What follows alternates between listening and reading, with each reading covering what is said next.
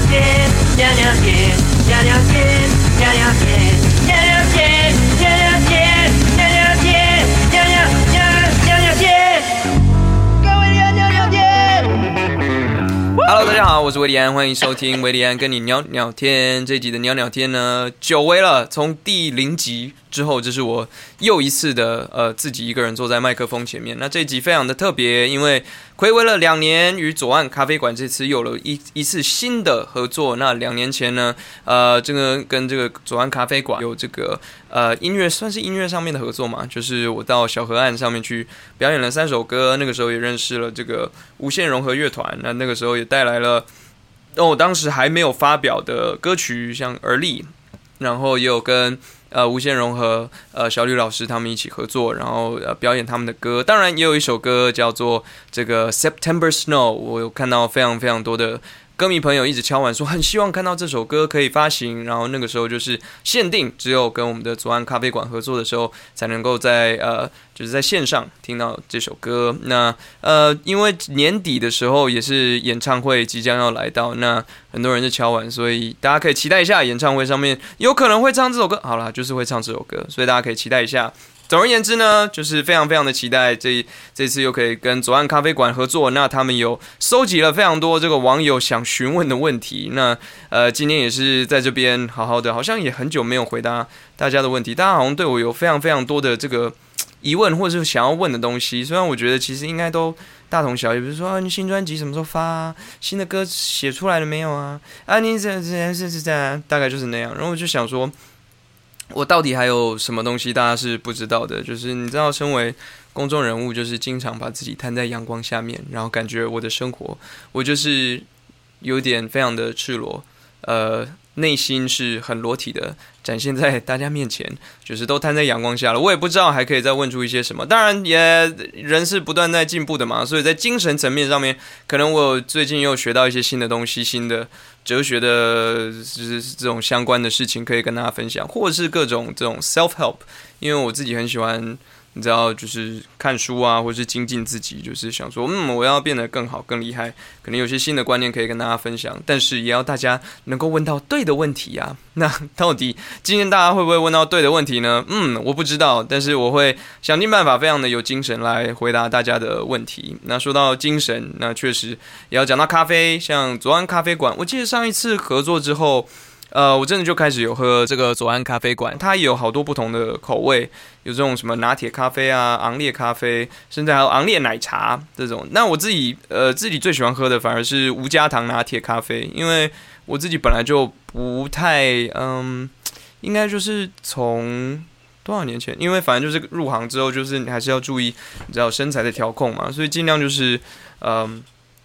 喝比较无糖的呃东西，所以无糖拿铁我自己蛮喜欢的，因为它自己有一种呃，它蛮它有那个奶香跟跟跟跟，但是还是有咖啡的那种醇厚的细致的味道，蛮清爽的。所以早上的时候有时候就是会诶一起床啊，然后坐在电脑前面，可能要开始工作，或者是要开始呃写歌啊，做一些东西，就会就会喝一下咖啡。那奶茶我的同事非常喜欢，他就推荐给我。那我觉得昂烈奶茶其实也是。非常符合符合我们的这个早上的一些呃习惯，因为很多人我知道早餐都会说啊大冰奶或者什么配合奶茶来喝。那我觉得昂烈奶茶我自己喝就是有一种茶香蛮浓的，所以如果你是比较喜欢茶香的那种味道的话，也欢迎；或者是你没有那么就是你相较于咖啡你也喜欢茶的话，诶，那你就可以喝这个昂烈奶茶。那为什么会喜欢左岸咖啡馆？其实因为左岸我之前去过。大家都知道法国的那个塞纳河的左岸吧？左岸咖啡是的来来历是从那边来的，那边有非常浓厚的这个人文的这种文化文化底蕴。因为当年有很多的思想家、创作家、艺术家都在那边出现。你说像毕卡索啊，像海明威这些这些人都喜欢流连在这个左岸咖啡，可能就是喝喝咖啡，聊聊聊聊这些呃，就是关于哲学，或是关于文化，或是各种的人生的相关的这种这种议题。其实我自己也蛮喜欢那样子的感觉，所以其实有时候跟三五好友聚在一起，你说喝喝咖啡，然后这个好好的聊聊人生，其实是蛮不错的。那自己在你知道在创作的时候，喝着左岸咖啡馆，就会有一种嗯，我置身在在那里的感觉，然后让自己的文化细胞充满，然后就是灵感很很倍增的的的感觉啦。好，那我们来好好的回答大家的问题哦。说到左岸咖啡和巴黎，就是也让我想到，就是我很喜欢的一部片，那个 Woody Allen，伍迪·艾伦的一部片叫《午夜巴黎》。他那个时候就是呃，他是有点，我相信很多人看过，呃，没看过的话，他其实是呃一个呃现代的这个主角呢，他是一个呃作家，然后他是有点像郁郁不得志嘛。那呃，他就是。有很多很多的对于当年的这些文人啊，或是艺术家的很多的想象。那有一天晚上，他就是在在巴黎，呃，在街上逛的时候，哎，突然就进入一个很魔幻现实的地方。他开始就碰到海明威，碰到谁谁谁，碰到这些以前的人，然后就有一点哎，去颠覆了他原本对于这些人或是对于这些文化的浪漫的想象。其实蛮有趣的，我好像很喜欢这种就是很多台词或是对话的的作品，因为我是一个很喜欢。我发现我是一个很喜欢跟别人讨论事情的的的一个人，就是某方面来说，我话也是蛮多的。所以虽然就是一开始可能大家对我的印象就是就是啊安安静静的比较避暑避暑，就是害羞这样子。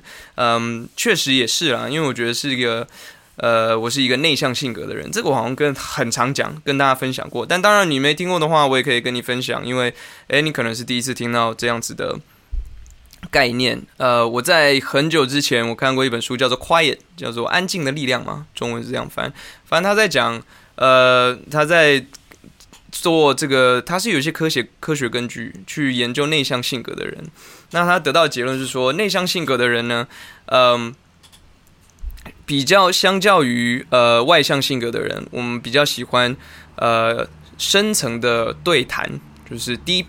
Deep conversation 就是一对一的这种，哎，很深度的。比如说，哎，你做什么工作啊？哎，为什么你喜欢做这个工作？哦，你未来是想要做什么吗？是有什么深层的原因吗？我们喜欢探讨这些东西。那比较你是说，哎，这种比较怎么讲？就 small talk 或者是哎风花雪月的那些的，可能我们就比较没有那么的喜欢。当然，我比较我讲讲干话，我也是 OK 啦。所以今天在这边坐来跟大家讲点干话。But anyways，为什么会讲到这个？哦，因为我喜欢很多很多的对话，而且真的喝了咖啡之后，哦，我的话就非常非常多，所以我现在应该要应该要喝一口，喝一口动。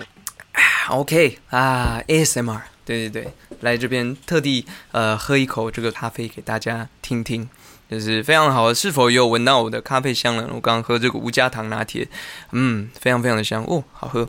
Anyways，好，呃。的喝完之后，现在话非常的多，我现在精神非常好。我们来一一回答，呃，这个左岸咖啡馆跟大家征求到的这个问题。好，第一个问题，如果有出一本书的机会，你会想写什么内容呢？啊，这个问题实在是太有趣了，因为我前几天才跟我朋友聊到这个东西，就是说，哎，如果是你，你写的书会是什么？然后，呃，书名会是什么呢？然后我朋友不加思索就说：“你一定会出一本工具书。”然后仔细想想，觉得说好像是哦，因为我就是如此的，呃，你要说好为人师吗？或是我是说乐于分享啊？我是说有时候我都会怕说我会话太多，就是乐于分享自己的所学所闻，然后在这个工作上面的一些心得，比如说写歌啊，我会有一些哎我自己发现的一些小 paper，或者是我从哪里学到的这些小的技巧。比如说，呃，因为我看一下，我记得有人有问后面，后面有问关于啊，对对对，音乐灵感灵感从哪里来？这个我等下再回答。But anyways，就是我会学到很多相关的东西。我觉得我前一阵子学到一个很棒的呃一个新的想法，可以在这边立刻跟大家分享，就叫做 FBR。FBR 是什么呢？英文它就是它的缩写是它是 Fast Bad Wrong。当然，wrong 是 W 开头了，但 but anyways 就 FBR 比较好记嘛，就是 fast bad wrong 就是快坏错，就是说你在写呃会给这个建议的人是说你在写呃写书或者是在做任何的呃有些人是写部落格嘛这样子嗯在写你的 first draft 就是初稿的时候呢，你要给自己一个。呃一个一个精神上的喊话吧，像这样就是 fast bad wrong fast bad wrong，反正你就是先写出来，先写出来再说，不要去评论或是评断评价自己现在写的东西，因为我发现，嗯，我以前很容易边写这首边写歌的时候，边写边觉得说，天呐，好难听哦，就是这这是什么？这这根本不行啊！然后写写一句歌词就觉得说，这他我真的是江郎才尽，我真的是一个没有才华的人，就是怎么会写出这种句子，或是想不出来厉害的句子，然后就会卡在那边。那很多人就是因为这样而碰到卡关，包括我也是。所以我以前对于这件事情觉得非常非常的卡，但后来学到 fast bad wrong 跟一些其他的呃，还有一些其他的观念，改天跟大家分享之后呢，觉得说，哎，其实这概念蛮好的，因为你在写的当下呢时候，其实你必须要把自己内心的那个。那个乐评或者是呃 critic，把它先放在旁边，这样才有办法很心无旁骛的进入一个很 focus 的状态。然后呃，就是英文说的 flow。有时候我们如果很专心的时候，你没有发现？我不知道各位有没有这样的经验？你很专心的做一件你很喜欢的事情，比如说你看书，或者看一部电影，或者是像我写歌，或者是你做一个什么工作，非常非常的专注在里面的时候。呃，你会发现时间过好快，就是一转眼说，哎，怎么太阳已经下山了？那个就是所谓的 flow，进入一个一个很 zen，一个一个中文应该叫什么呢？反正就是一个非常非常无我的状态。对，就是无我，耶，就是你干嘛喝咖啡果然有用，就是一进入一个无我的状态。那如果要进入这个无我的状态，如果你一直有一个外来的声音来干扰你的话，其实会一直打断你，你会进不去呃那个状态。所以 fast bad wrong。当你开始发现说，哎，你有另外这个批批批判自己或者批评自己的声音出现的时候呢，就要跟自己说，没关系，这只是初稿，我们就是要写的快错，然后呃，fast bad wrong，快坏跟错，就是先把它写出来再说。那初稿的好处是在于说，哎，你。要要让世人看到的，一定不是你的初稿嘛？你后面一定会再反复再再修正或是修订，比如说你有呃 second draft、third draft，然后甚至到最后出来，大家看到的时候，可能已经是第十一版或是第十二版的歌词啊，或者是像拿我的例子来说，好了，新专辑有首歌叫《而立》，《而立》这首歌我写了两三年、三四年，哇塞，仔细这样一算，超级久，反正写了三年左右。那你大家现在看到或是听到的绝对不是原版，它至少超过十个版吧。就是我一直在去修剪、再去精炼那个歌词。那，嗯，当然每个人，我我觉得我不是天才，我就是在歌词上面，我就是必须要花很多的时间去慢慢的打磨、慢慢的打磨这样子。So, anyways，嗯。为什么讲到这边？哦，FBR，反正就是跟大家分享这样子的一个观念：fast, bad, wrong。那呃，回到问题上面说啊，出一本书会想要写什么内容？我好像完全没有回答这个问题。呃，反正内容就是可能跟创作有关吧。嗯，如何寻找灵感？如何去记录下来？那呃，没有，其实没有一个一定的方法，方法有很多很多条，条条大路通罗马。所以就是我可以把我收集到的不同的方法。可以分享给大家。那有你可以少一点摸索的时间吗？然后等于是像牛顿一样嘛，站在巨人的肩膀上面。嗯，当你走这条路，发现诶此路不同的时候，你发现说哦，还有呃很多条其他的道路，可能也可以到达呃你想要到达的地方，或者是带你去一些你原本意想不到的地方，也是蛮好的。Anyways，那呃如果出这本书的话，书名应该叫什么呢？嗯，维里安跟你鸟鸟创作。之类的，让你的创作袅袅的非常好。这本书到底会不会卖出去呢？让我们拭目以待。可能连连连连写都不会写出来。好哇，我真的是喝了咖啡之后，真的是话非常的多。我自己坐在这边已经录了十五分钟了吧？我看赞好，而且我们才回答完第一个问题。好，第二个问题。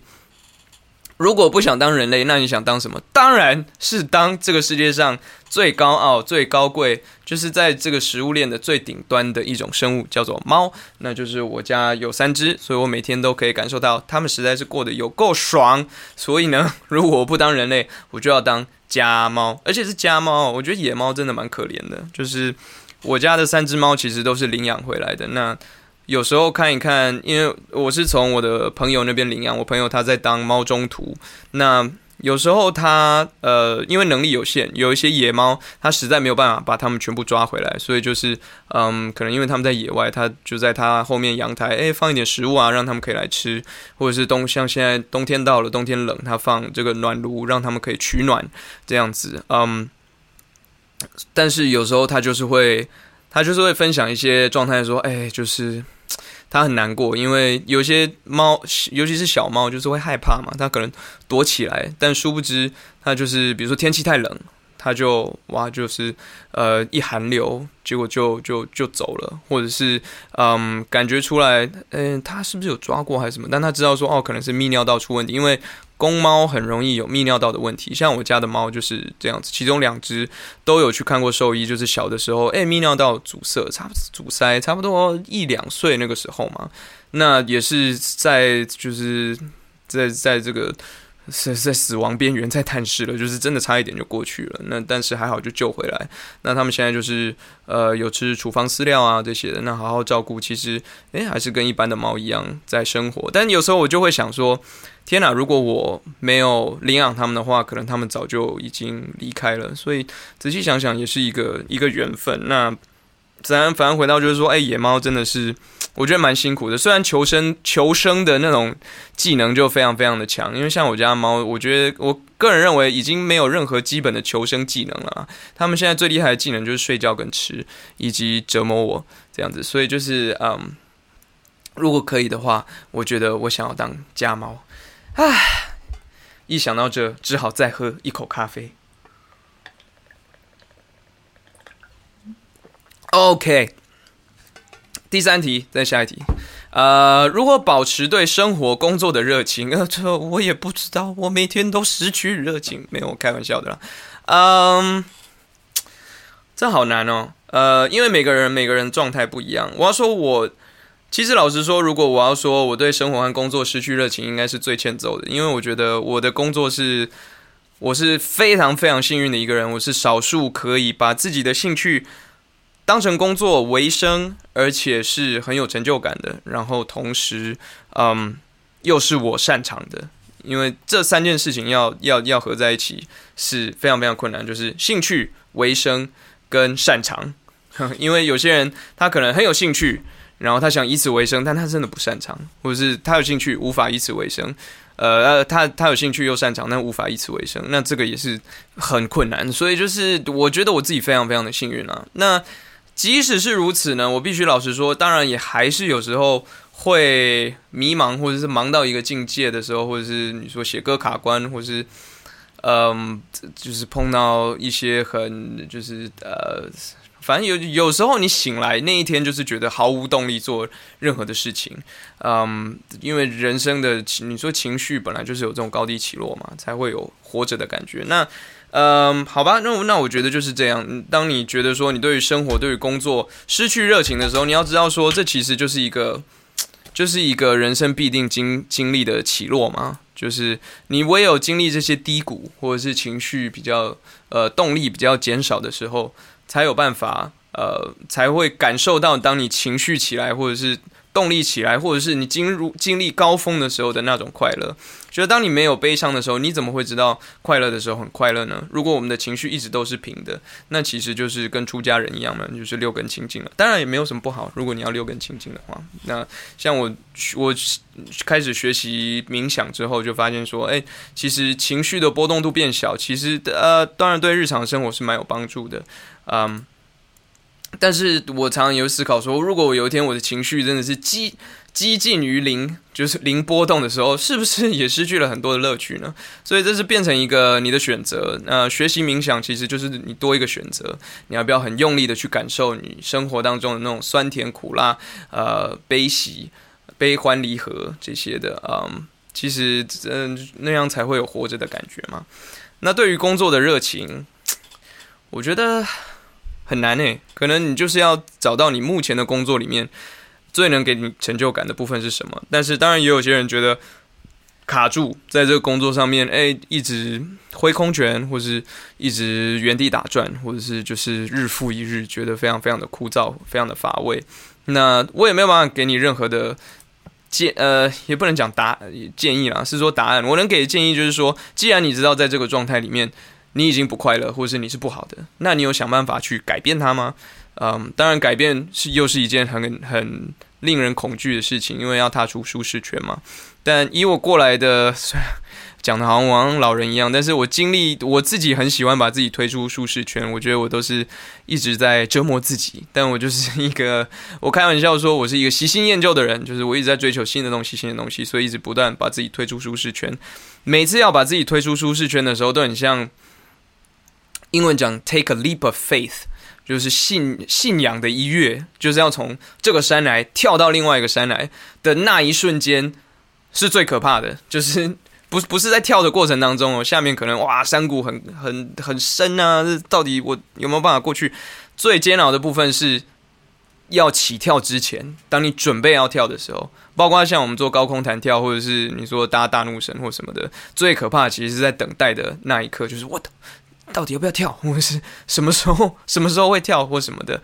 嗯，有些时候。其实就是放胆去做，做了以后才会发现说，哎，其实也没有想象中那么可怕，而且很快就到达对岸，或者是就是很快就到达你的目的地，比你想象中的还快。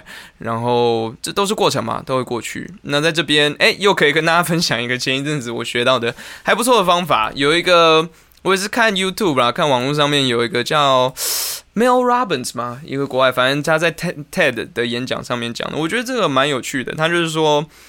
他也经历过一段就是对生活、对工作失去热情的呃时间。那他那个时候把自己，他找到一个小技巧，让自己重新再振作起来。就是他那时候是住在 NASA 附近嘛，还是什么？反正他就想象，嗯，火箭起飞的时候不是会五四三二一，然后就是火箭就啪就飞上去那样子。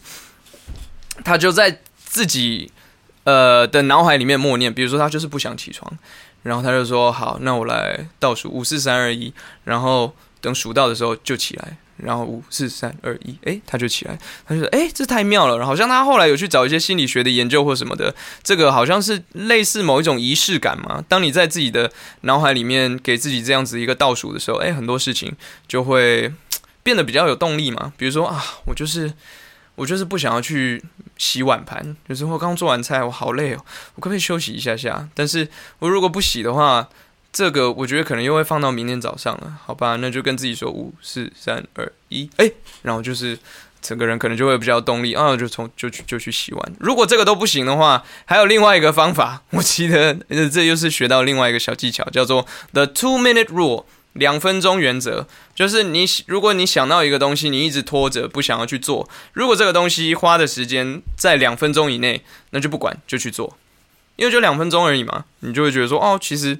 那 OK，两分钟很快了，就是洗个碗是是两两分钟嘛，有时候三十秒一下就过去了。那把这个搭配五四三二一的这个，这应该叫什么？Blast off，火箭升空原则，那很多事情就会。变得很快。那有也有另外一个说法是说，这个其实你要一直，因为人的一天所能拥有的动力大概是。固定，它就像一个 HP，就是我们玩游戏那种生命条。比如起床的时候，我们动力是满的，然后经过一整天的消耗跟跟跟折磨吗，或什么的，就是被生活弄得不成人形的过程当中呢，我们的那个生命条就哦越来越短，越来越短。到晚上的时候是最没有动力的。所以有个说法是说，如果你要运动或是减肥啊，你起床第一件事情就去健身房或是就是运动的话，其实是最有效的，因为你动力最满。但是呢，很多时候我们有很多事情要做嘛，我们不能完全的仰赖动力。所以呢，呃，我找到的方法是说，其实你要把它养成习惯。当一件事情是习惯或是 hab，就是因为讲 habit 的时候，嗯，它就不太需要那么消耗动力，你知道吗？比如说，我已经习惯吃完饭我就是要剔牙，或是吃完饭我一定要刷牙，这件事情我要做，已经变成当它变成一个习惯，是你不做你觉得很奇怪。所以你不需要动力去做，你自然而然就是觉得好。我吃完饭的下一动，我就是要剔牙或是去刷牙，嗯，不就不这样就会不舒服。那要怎么去好好的养成习惯呢？有很多的书在教这些啦，像最近很红的《Atomic Habits》这个原子习惯，然后以前那个我自己有我那个时候买过另外一本，也是很厉害讲 habit 的，我突然记不起来名字是什么。But anyways，就是这种这种个人。成长相关的书非常多，大家欢迎大家去呃去阅读，然后去找相关的资料，或者是如果你是没有时间阅读，哎，现在的网络也很方便，YouTube 上面都有很多替你总结啊，替你念这本书，它尤其是工具书，它会跟你讲这些内容，有什么东西可以学习，那就挑自己。喜欢的或者是适合的，呃，或者是每个都试试看。呃，因为最后结论是过你的人生，过你的生活，没有没有完全一定的道路，或是规则，或是答案了。每个人的道路都不一样，请好好选择你自己的剧本，然后好好的演下去。希望这样有回答到大家的问题。哦，我的天哪，才三题。OK，再喝一点咖啡。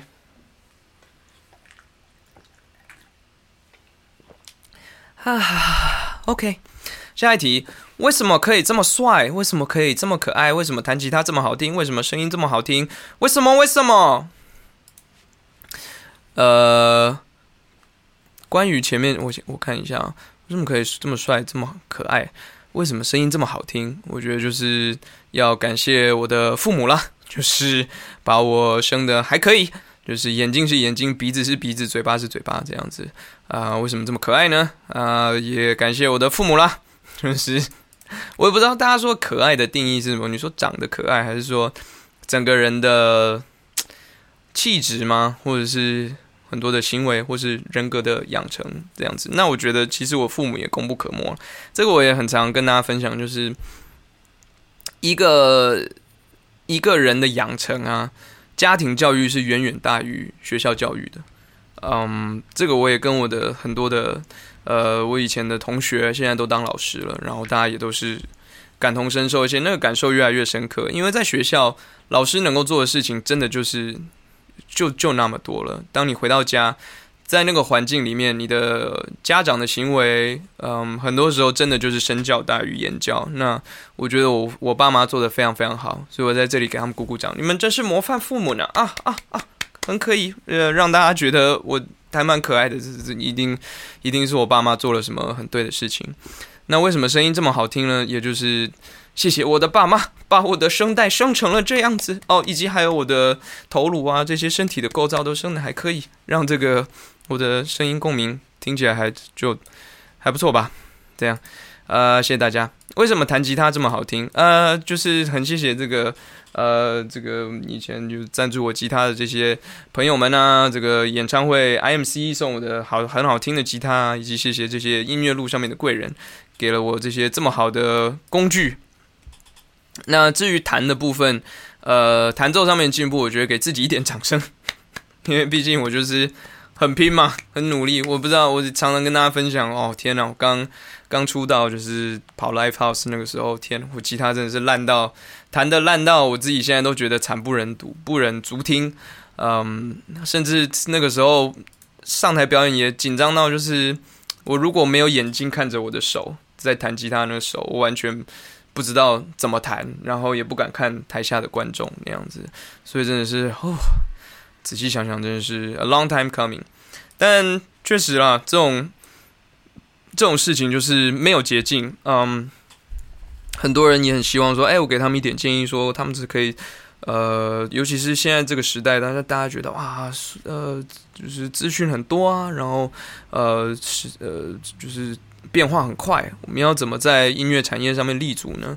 嗯，其实我这我自己 我哪有什么答案？其实因为呃大家都都在摸索嘛，因为世界就是变得这么快。那但是后来想想，我觉得也有一些事情不会变，就是你自己本身的能力。比如说，你音乐上面的呃技术这些的，是你可以掌控的吗？那个外界的世界怎么变化，我没办法掌控啊！我没有办法今天出来说，哎，现在最流行就是 hip hop R N B，你要出来说啊，我觉得现在就是 rock，你们通通给我听 rock，没有人会理你嘛。就是 世界怎么变，世界自有它的自有它的方法，或者是自有它的脉络。现在整个整个世界跟时间，我觉得就是要像洪流一样，就是。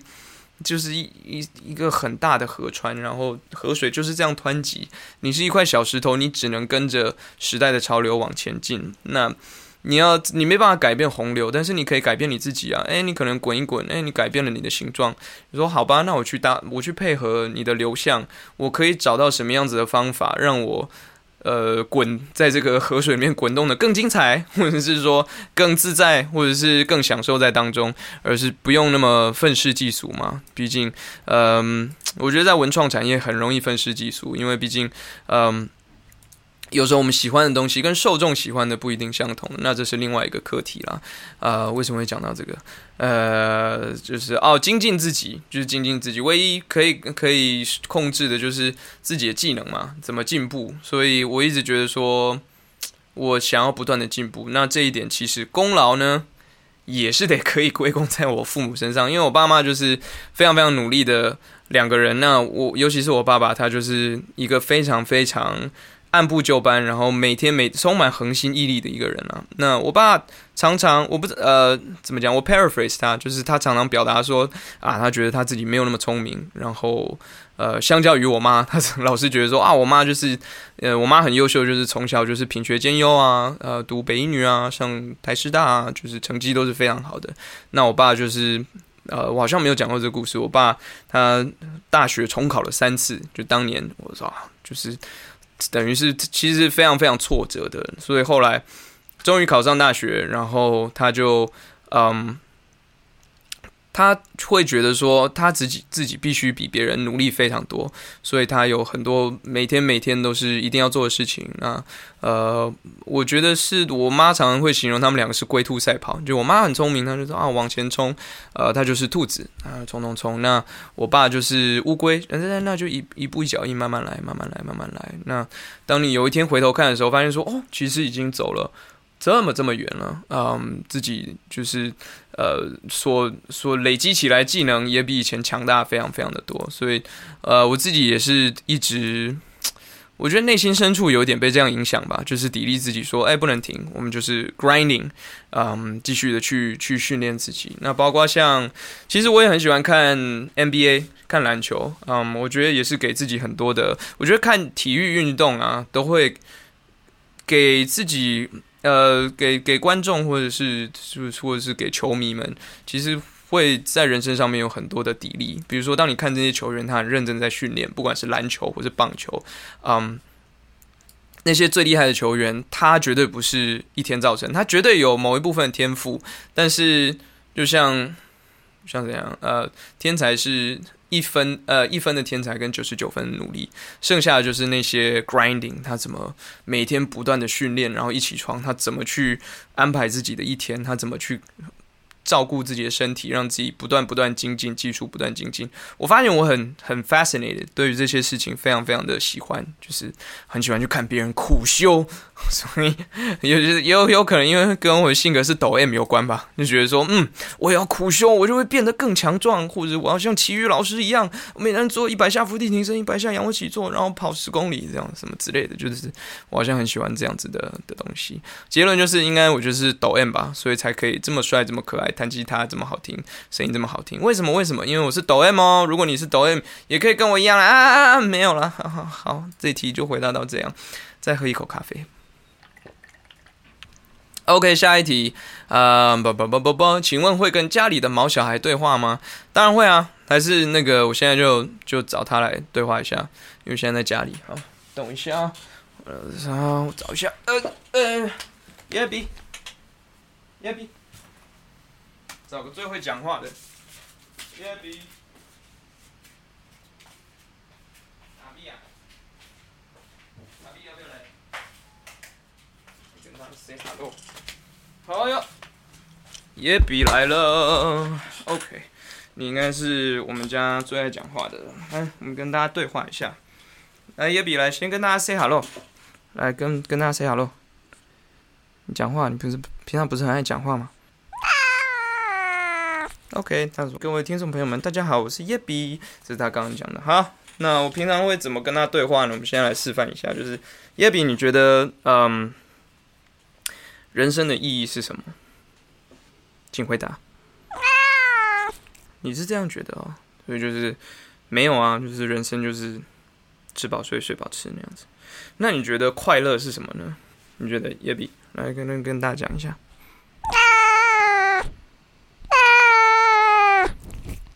啊，你觉得快乐就是分享？嗯，我觉得这个是蛮有哲理的。为什么你觉得快乐是分享？啊，你你你你阐述一下，你要去哪？讲一下嘛。嗯，好，嗯，哦，你说快乐是分享，因为人要有富足，才会真正的想要去分享给别人，是这样吗？哦，而且就是无私的分享，对不对？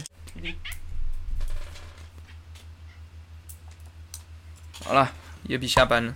呃，总而言之，这就是我日常跟我猫的对话。我们有很多很多一些哲学上面的这种对话啊，我们会讨论这个柏拉图啊、亚里士多德啊，偶尔聊聊一些荣格心理学啊，或者是什么之类的。其实我都没有很懂啊，都是我的猫在教我。嗯，啊，喝个咖啡。好，嗯，下一题，什么样的状况下感受到被爱？呜，就是一个非常非常大的问题嘞。我们现在 podcast 已经将近要，就是我一个人在这边，当然也比有进来，但是我们快要四十分钟了，嗯，又要再阐述这个东西吗？这个可以阐述大概很久吧。感受到被爱，嗯，吃到很好吃的东西吗？就会感受到被爱。哦，我知道了。虽然天气开始转凉，所以在睡觉的时候。有时候可以感觉到我的猫，嗯，半夜蹭到我的旁边，或是钻到被窝里面，然后转一转，在我，在我的身边躺下来，然后感觉到他的脸就这样靠在我的肚子旁边，或者靠在我的大腿上面，然后就有一种啊，我被爱充满了的感觉。哦，吓到眼鼻了，sorry，呃，就这样，这就是被爱的感觉。爱是恒久忍耐又有恩慈，不做害羞的事。好，啊，再喝一点咖啡。啊，好的，再往下。是维鸟会考虑出翻唱专辑吗？刮胡，因为你的 covers 都超好听的。呃，就是波浪号，波浪号。呃，谢谢大家。呃，翻唱专辑哦，可能吧。就是我有想过一个 idea，但是算了，我现在不要讲好了，这样有点爆梗或者是破呃不不是爆爆雷破梗爆梗破雷。诶诶诶诶诶，呃，反正就是呃翻唱专辑哦，是可以考虑一下了。嗯。我有想过说，我要不要出一个？因为我帮很多人写很多歌嘛，有些歌我自己很喜欢，所以说，那要不要呃出一张，就是哎自己的作品都拿回来唱？哎，最近清风啊，那个十六页也是有类似这样子的概念在里面嘛，我记得，所以这也是一个可能。然后各种不同翻唱，我想过，或者是比如说一一整场的演出，然后就是唱哎大家很喜欢的这个翻唱歌曲，比如说就叫音乐周一见这种什么之类的，好像也是蛮有趣的哦。好像也是蛮有趣哈，大家都不想要听我唱我自己的歌吗？觉得难过。下一题，当你沉溺在音乐创作中，你会不会一度怀疑这是否是你热爱的？嗯，沉溺在音乐创作的时候不会。呃，每一次写完一首歌。都还是会很有成就感，不管是这首歌最后会觉得好不好听，有些歌写完的那个当下会觉得说，哦天哪，我写了一首好难听的歌哦，但是还是会有某一种成就感，因为就算是写了一首觉得自己不好听的歌，终究还是完成了一个作品啊，而且可能你在。做这个 demo 的过程当中，你又学到了一些新的技巧、新的音色、新的和弦使用方式，就是每次每次都有一些新的东西在里面。那对我来讲，只要有新的发现或是新的尝试，这都是 我自己都会蛮热爱的啦。就是感觉到自己在进步，是一种很很爽、很开心的感觉啊。所以在创作中不会怀疑，但是当然，嗯，我前几天也跟别的音乐人朋友聊，呃，也是歌手啦，他就说。嗯，他一开始的时候发现说，其实有大部分的时间做这个工作，你在做与音乐无关的事情。然后说，对，这个也是我最一开始的的发现，跟一个我自己的一个一个一道关卡要过吧。大概有七十 percent 的时候，你是在做跟音乐无关的事情，因为这些事情要去支撑你可以来做音乐。嗯，包括像比如说像录 podcast 啊，但当然 podcast 是我自己热爱的。那所以呢？要怎么把这种失去热情的感觉，因为可能七十 percent 的时间在做一些自己不太想做的事。那我后来有一个转换，诶，那我如果想办法享受这七十 percent 的事情，我可以怎么的去转变？嗯，当然有些有些东西我还是没有办法完全的呃那么喜欢，但我可以怎么去转换它呢？比如说呃，我必须要花蛮多的时间，当然跟各位听众跟跟我的歌迷朋友对话嘛，不管是在网络上面，在社群平台或者是怎么样的，那呃很多人就会喜欢说，啊，你可以自拍多直播啊什么之类啊，好帅啊，类似这种的。那我自己就觉得，啊，那不是我最舒服的方式，所以。呃，我后来就找到一些，那有什么东西是我自己热爱的？那就像前面提的，嗯，我是一个内向性格的人，我可能害怕这种东西。但是，当我如果要坐在这边跟你，呃，有很深度的对谈的话，我觉得我是愿意做这件事，而且是享受在其中的。像我今天分享这些很多的我自己去学到的东西，我就觉得，哎，我很享受在这个过程。那 Podcast 出现对我来讲就是一个。天上就是一个老天爷给我一个很棒的礼物。那我自己觉得说，我很享受在这样子的过程，这是一个很长度的、呃，很深度的聊天跟访谈。那我自己很享受。那我的受众、我的听众朋友，可能也可以透过这些 podcast 看到更立体的威利安，就是我不再只是一个很平面的，只出现在你的荧幕上面，然后。唱情歌，唱这些歌曲给你听的人，我是有想法、有肉、有血有肉。我有我的，我有我的 passion，我我的我热爱东西。我有觉得很难过，或者我觉得呃我的挫折，我有我的悲伤，或者是嗯我有生活上面的一些小趣事。诶，我养猫啊，我的猫刚刚跟你对话，所以会让人觉得说呃可能我们的距离没有那么的遥远，但是我又处在一个我很舒服的一个的状态里面。但同时又有一点点踏出舒适圈那样子，所以，嗯，对啊，大概就是大概就是这样吧。呃，其实就是自己找到一个方法去调试。又回到我前面跟大家分享的，我们只不过是在时间洪流里面的一颗小石头，我们没有办法去改变任何事情。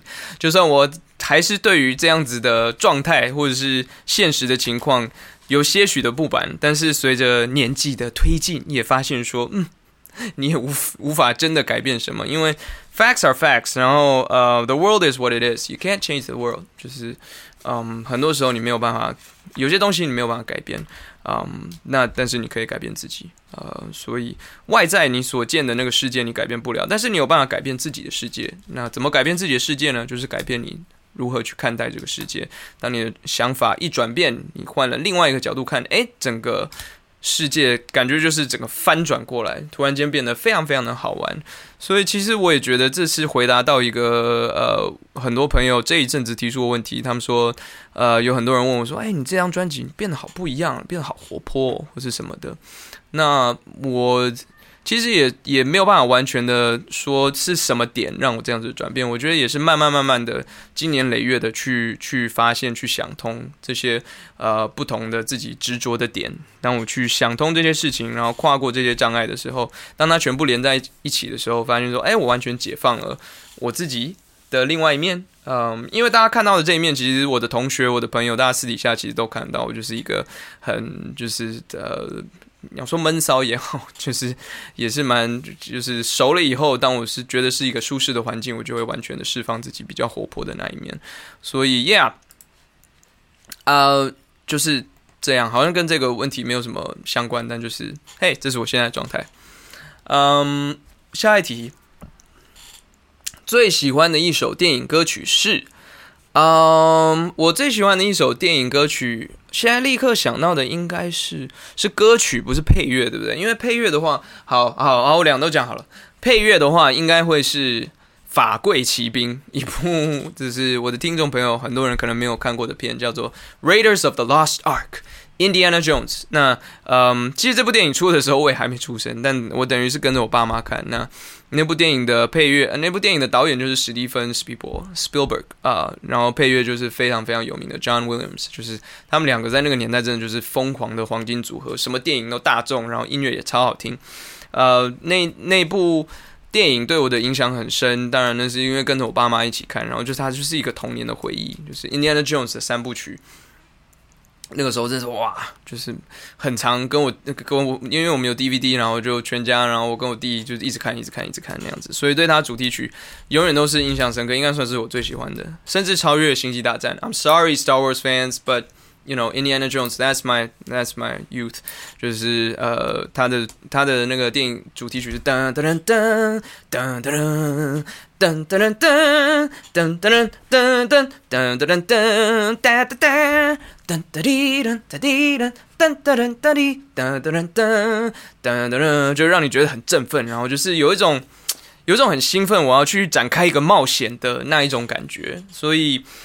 可能骨子里面我也有那种 那种想法嘛，就是我很喜欢这种新奇多变的，也有可能是潜意识里面让我成为歌手的一个原因嘛。因为有时候想一想，我觉得我应该是无法完全的成为一个朝九晚五的上班族那样子。虽然现在反而就就变成老板了啊，但那还是不太一样。就是我从事的工作，我可以去。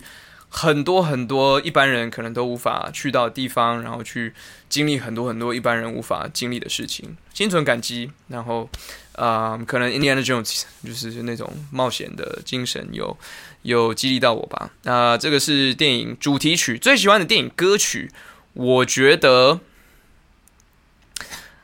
这个好难。Oh my god，好难哦！因为我刚刚想到两个，好，两个都讲好了。第一个我想到的是《卡萨布兰卡》，就是北非谍影，也是一部非常老的片，是黑白片，但它的主题曲叫做《As Time Goes By》，是非常非常经典的爵士歌曲之一。呃，它是这样唱：You must remember this, a kiss is just a kiss, a sigh is just a sigh, and fundamental things apply.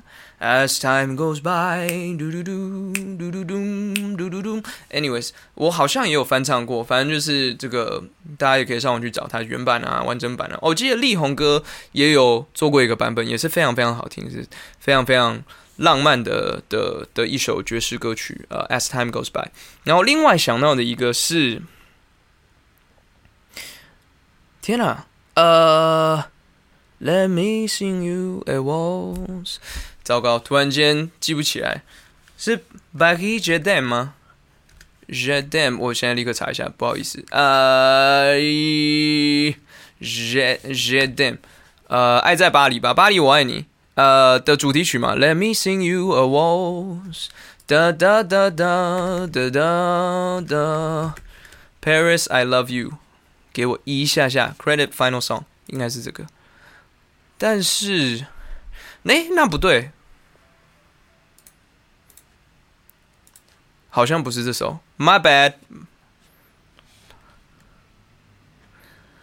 呃，OK，OK，因为大家听不到，我现在是戴耳机，所以 I'm sorry，好像不是这首。But 还有另外一个，我发现我很喜欢，蛮多蛮喜欢的电影都是都跟巴黎有关诶，而且都是大学时候看的，可能就是有点。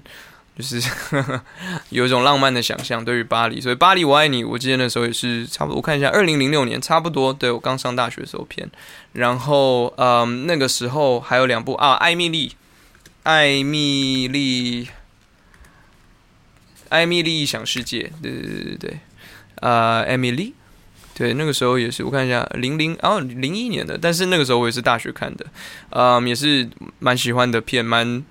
蛮奇幻的，蛮浪漫的一部片，但是我最喜欢的应该是《爱在巴黎日落时》吧，《Before Sunset》。它是这个，它是它是日落，算日落吗？日出？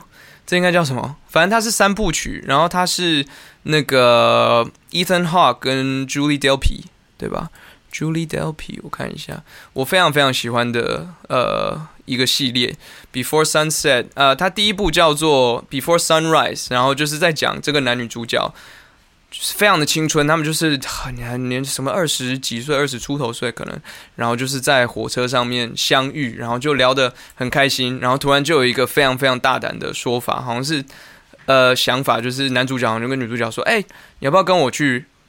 他好像要去哪里？然后说他会在巴黎待一个晚上，你要不要跟我一起在巴黎？”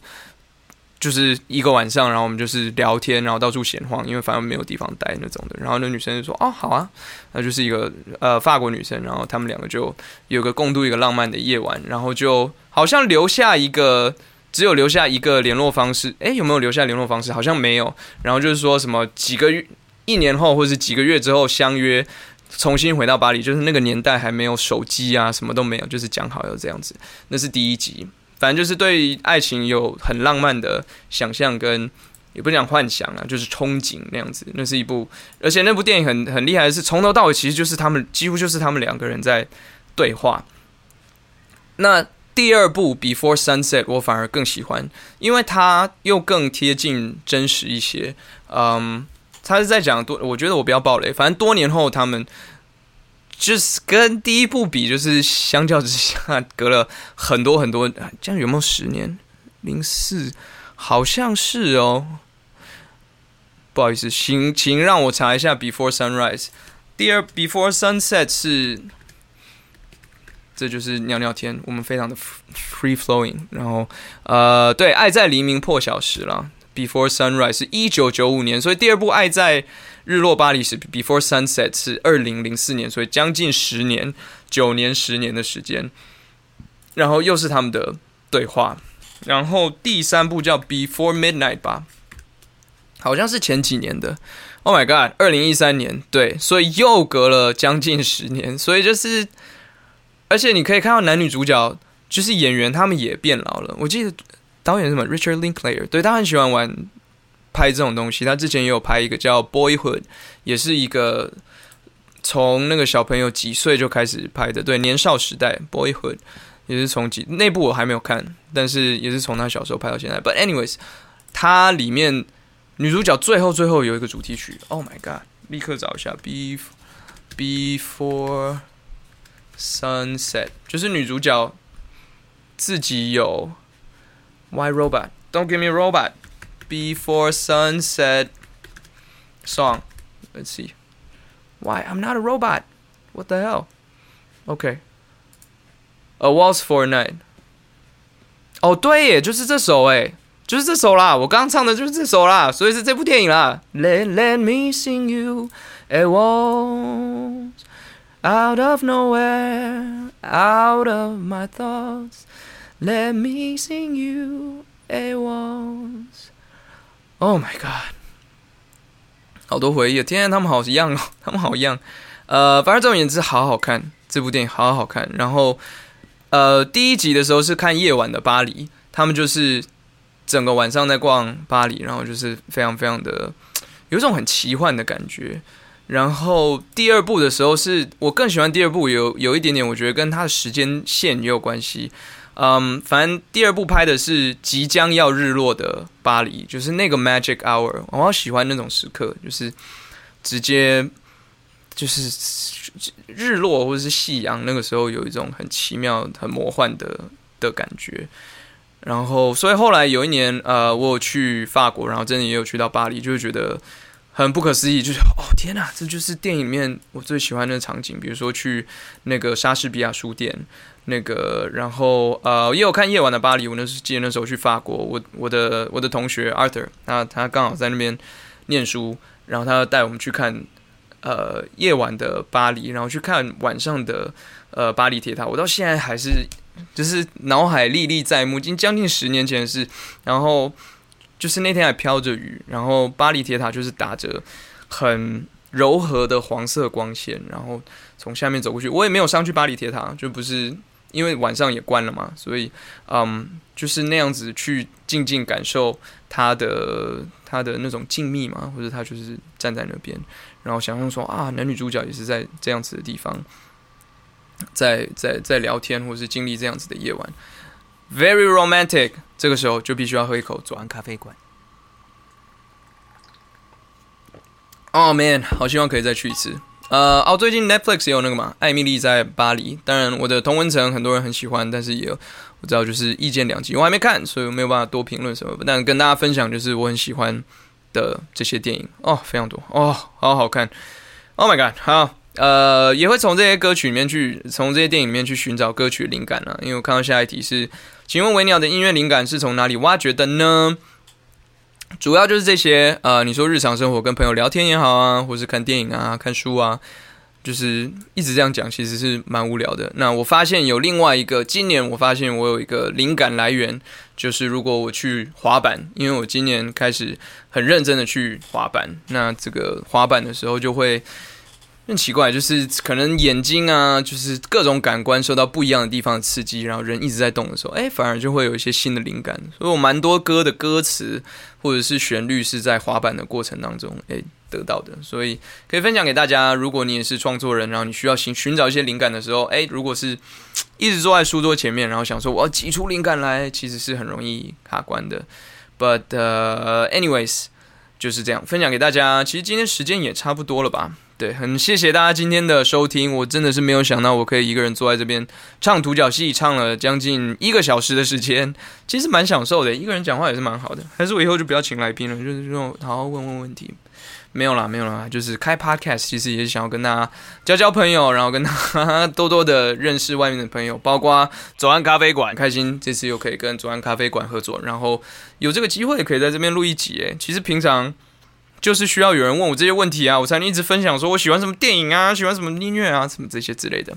But anyways，呃，总而言之，十二月十二月底的时候，十二月十九、二十，我要开我的而立之后的演唱会。那我知道，呃，很多人。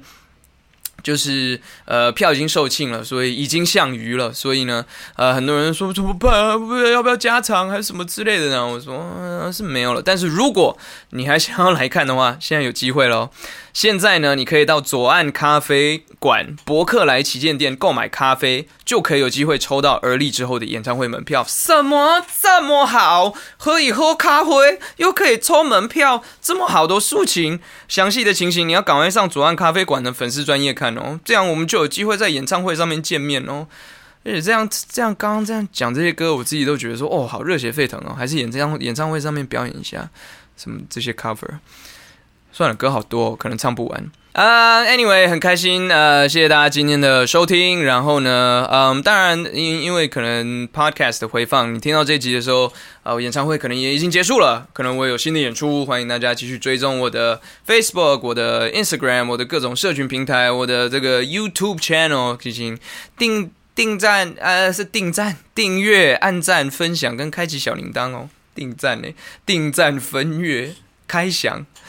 跟开启小铃铛，anyways，好，希望大家持续追踪我之外呢，也能够继续追踪左岸咖啡馆粉丝团，说不定我们之后还会有更多的合作，更多的好看哦。谢谢大家，我们下一集再见喽，拜拜。